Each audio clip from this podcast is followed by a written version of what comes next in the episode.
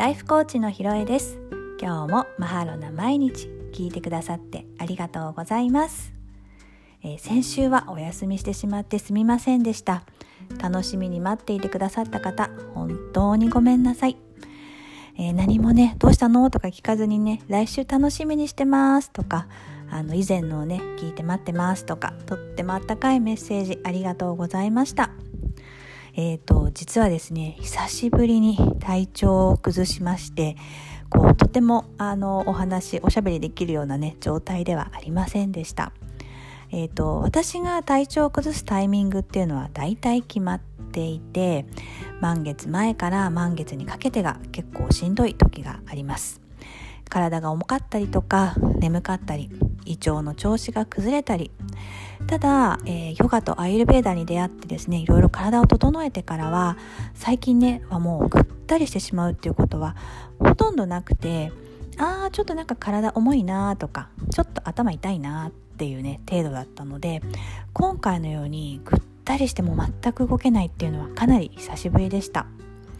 でもよく考えたら以前はこのぐったりがねもう当たり前だったんです。毎月のようにこの状態がありました。だその時はそれが当たり前なので不思議とも思わなかったしもうそういうものだなって思ってたんですよね、まあ、ちょっと今考えると恐ろしいですね。でただ今は常にねこう体調を保てるっていうことを知っているしどういうふうにしたらいいかなっていうのも感覚的に分かってきているのでこの動けない体調が悪いっていうことがすごく違和感に感じました。まあ、というかやっとねこの違和感に気がついたっていうことなんですけれども。そう。本来私が持っている体っていうのはもっと柔らかくてしなやかで温かいものだっていうこともね今回改めて、えー、実感しました。そのね状態を知ることができているからこそ今回ねまあ改めてというかやっと違和感に気がつけたんだなというふうに思っています。きっとね皆さんもそうなんじゃないかなと思います。まあ、今回のね体調不良の原因っていうのはまあいくつかあっで、まあ、ほぼほぼ私の場合は寝不足が大きいんですけれども、まあ、今回も割と寝不足が続いてたのでねそれが原因かなとは思ってるんですが、まあ、この体調不良のね原因をしっかり取り除いて常に自分を柔らかく温かくしなやかなね体と心でいられるようにしていきたいなと思いました。皆さんも是非ゆっくり寝て程よく体を動かして程よく食べてね自分にとって心地よい体調っていうのをね見つけていってほしいなと思います。というかね一緒に見つけていきましょう、えー、それではマハロな毎日スタートしていきましょう。えー、マハロな毎日では聞いてくださった方がゆるゆるしつつも軽やかな気分になったり聞いたお話から私にもできそう、うん、やってみたいかな。よしよしやってみようとね実際に行動する気持ちになってくれたら嬉しいなと思ってお届けしています。質問や感想こんな風にしてくれたら聞きやすいとかねこういうの聞きたいななんていうご要望もぜひインスタの DM で送ってくださいね。それでは今日のトピックです、えー、今日もですねえー、私が受けているライフコーチ養成講座の先輩でもあります、えー、関口あずささんの著書ニューヨークのライフコーチが教えるありのまま輝くエフォートレスな生き方から。58ページのオーガナイズ力を上げる空間時間感情を整えるのお話です、えー、ではまずここにですね最初にエフォートレスについてご説明しようかなと思います。このあずささんのね著書の題名にもなっておりなってるエフォートレスな生き方というところのエフォートレスですね。今回初めて聞いてくださる方もいらっしゃるだろうし、えーと、エフォートレスって何だっけっていう方もねいらっしゃると思うのでちょっと説明させていただきます。えーとエフォートレスっていうのは本に書かれている意味をご紹介すると努力をしない。簡単に成し遂げたように見える。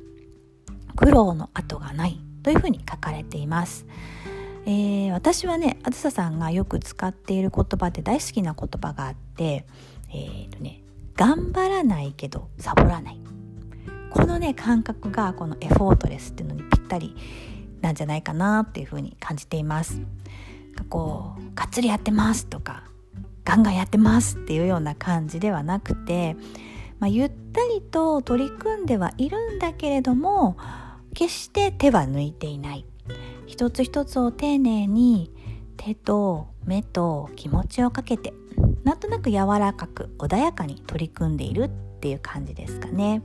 そんな風に私はエフォートレスというのを、えー、捉えています。なんとなく伝わりますかね。うん。そんな風に力を抜いてでもここっていうポイントは優しく抑えてゆるゆるとした気も雰囲気でね生きていこうよというそんな感じだと思います。実際ね私もそんな生き方を意識して日々暮らしています。そして今日のお題のオーガナイズ力を上げる。エフォートレスにオーガナイズ力を上げるのはどうしたらよいのか。そんなことがね書かれているトピックになります。ではもう一つ皆さんオーガナイズ力って分かりますか？私もね、えー、オーガナイズ力っていう言葉を知ったのは随分前なんですけれどももう一度今回意味を調べてみました。オーガナイズというね言葉の意味を、えー、ま、辞書等で調べてみると組織化とか構築とか計画するというようなね意味を持っています。で私があの、まあ、その言葉とか実際に自分がオーガナイズっていうものを体験してみてイメージしているオーガナイズっていうのはこうなんとなく広がってしまったりとかごちゃごちゃになってしまってまとまらなくなってしまったものを必要なものと不必要なものに分けて再度組み立て直すというような感じで捉えています。まあ、言葉簡単な言葉に直すと整理整頓に近いんですかね。うん皆さんなんとなくイメージできたかな？イメージできてると嬉しいです。もしねうんちょっとよくわかんないなと思ったらできませんって教えてください、はい、今の皆さんの空間時間感情どうでしょうか？オーガナイズできていますか？あるいはオーガナイズする術だったり方法だったりそんなもの持ってらっしゃいますか？えー、私はねまあいろいろ空間時間感情それぞれいろいろお試ししているんですけれどもちょうど今、えー、まあ、かなり集中して取り組んでいるのが、えー、時間ですね時間とかあとまあ仕事の方法のオーガナイズをしているところです。えーとまあ、1月から新しい手帳を使い始めて4月になって私手帳大好きなので手帳会議を定期的にするんですけれどもその手帳会議をね、まあ、4月に入ってちょっとやっていた時にこれは手帳会議ではなくてちょっと根本からね見直した方がいいんじゃないかと。自分の時間の使い方だったりとか仕事をする時に一つをこう組み立てていくにもこうその組み立て方とかなんかそこをちょっと見直してもう少し効率よく自分がこうやりやすい方法でねできる方法はないかなというふうに考え始めたのがきっかけです。えー、そこからですねデイリーや仕事用で使う、まあ、ワークシートだったり手帳用のレフィルだったり、まあ、書書類のね保管方法とかあとコーチングを作っあの行ってる時のメモの方法なんかをね見直して自分で作れるものは新しく作ってみたりとかっていうことを繰り返していますかなりねあの私的には良くなってきたような気がしていますとにかくこうごちゃごちゃになってたものっていうのをもう全部出してでそこから必要があるもの必要ないものとかを分けてで必要なものだけを残すそしてそれを、えー、さらに使いやすくするために組み立て直すっていうようなねことを今行っています。でただこのオーガナイズっていうのはあの一回やって終わりっていうわけではないんですね。あの本の中にも書かれているんですけれどもその都度のアップデートが必要になってきます。その都度その都度自分の感情も変わるし周りの状況も変わるしそれにね合わせて緩やかにしなやかになんかオーガナイズしていけたらいいなとしていくのがいいんじゃないかなというふうに私自身も思っています。その瞬間その瞬間の自分の感覚に合わせてアップデートをねしていけばいいんだと思っています。でこれを続けていくとですね自然と今の自分にとって何が必要で何が必要でないかっていうのがね感覚で分かってくるようになります。いわゆる感性がね磨かれていくんですね。で最初のうちはもうなんか必要なものはどれ不必要なものはどれってすごく力が入ってる状態なんですけどそれがねなんとなく日々の流れの中でできるようになっていって自分の周りに必要なものだけが自然と残っていく、うん、そうすると自分の世界観っていうか何て言うのかなマイワールドみたいなものが出来上がってきて自分の好きなものとか必要なものしかないので心地よい空間がどんどん自分の周りに広がっていくんですね。そうすると自分の周りはすごく心地がいいので外のもの外側が気にならなくなってくるんです。そう。もうマイワールドがしっかりできて、まあ、いわゆる自分軸みたいなものが出来上がってくるような感じといったらいいんですかね。これはね私自身もなんかこう体感してますね。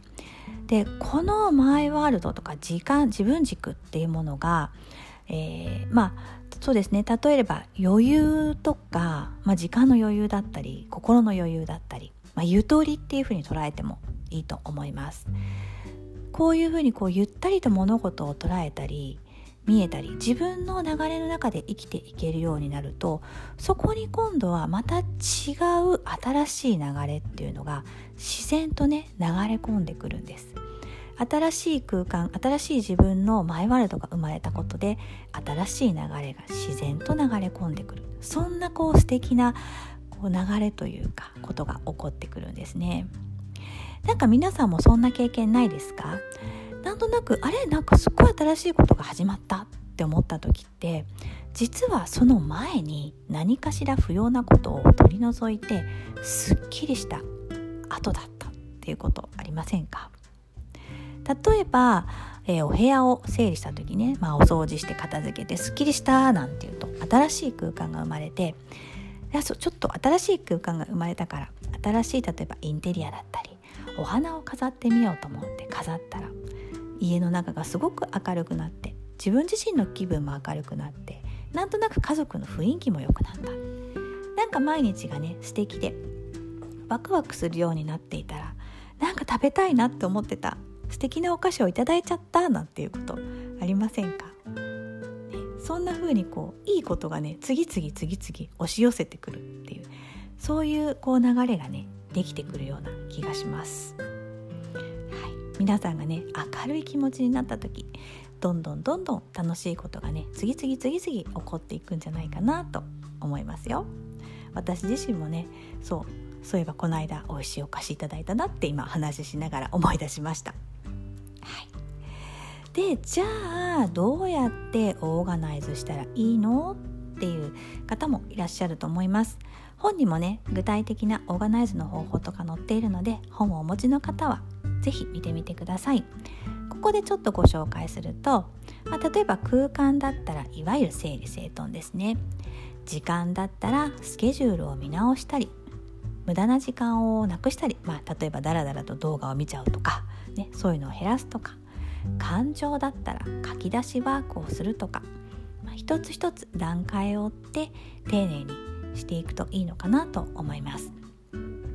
今もねきっと皆さんあの、この瞬間も話を聞いててあ私したいなって思ったことって何かあると思うんです。例えばあそういえばあそこの部屋気になってたとかあの引き出し気になってたとかあ久しぶりにモーニングページやってみようかなとかっていう方いらっしゃると思うんです。そのねしてみたいなとかあこれ必要だったけどやってなかったななんて思ったこと是非この後やってみてほしいと思います。行動をね起こすことで新しい流れ始まっていくと思います。実際にこういうオーガナイズを繰り返すことでさっきもねちょっとお話しましたけれども自分軸ね自分のマイワールドっていうのが出来上がっていきます。それが自信につながってさらにしなやかで強い自分軸へと成長していくと思っています。よくね自分軸がなくて自分軸作りたいんですっていう方あのコーチングの場でもいらっしゃるんですけれども是非ね自分の感情だったり空間だったりそういうもののオーガナイズするのがいいんじゃないかなと思います。ではでは私が感じる今日のこのトピックからのポイントでは58ページのこの文章です。自分にとって必要なものとそうでないものを把握し仕分けし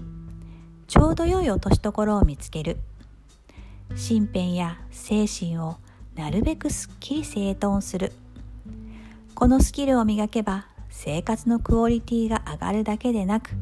少々のことでは揺るがない軸を育むことができます。素敵な文章ですね。うん。私もこれを心に留めていきたいと思います。では最後に私からの、えー、今日の質問です。あなたは今この瞬間何をどのようにオーガナイズしたいですか？もしよかったらちょっと自分に問いかけてみてくださいね。答えはなくても大丈夫です、えー、問いかけると自然と答えを探しに行くので今は答えを感じなくてもタイミングが来た時にふっとね答えを感じると思います。是非ご自身に問いかけてみてください。はい今日もありがとうございました。今日のマハロな毎日はここまでとさせていただきます。分かりやすかったとか全然わかんないよっていうね声すべてとっても大切な皆さんの声です。いつも嬉しく読ませていただいています。感じたままのね感想をぜひインスタなどの DM やメールなどで聞かせてくださいね。楽しみにしています。それでは今日も最後までマハロな毎日聞いてくださってありがとうございました。来週もまたお耳にかかれますように。ライフコーチのひろえでした。ありがとうございました。マハロー。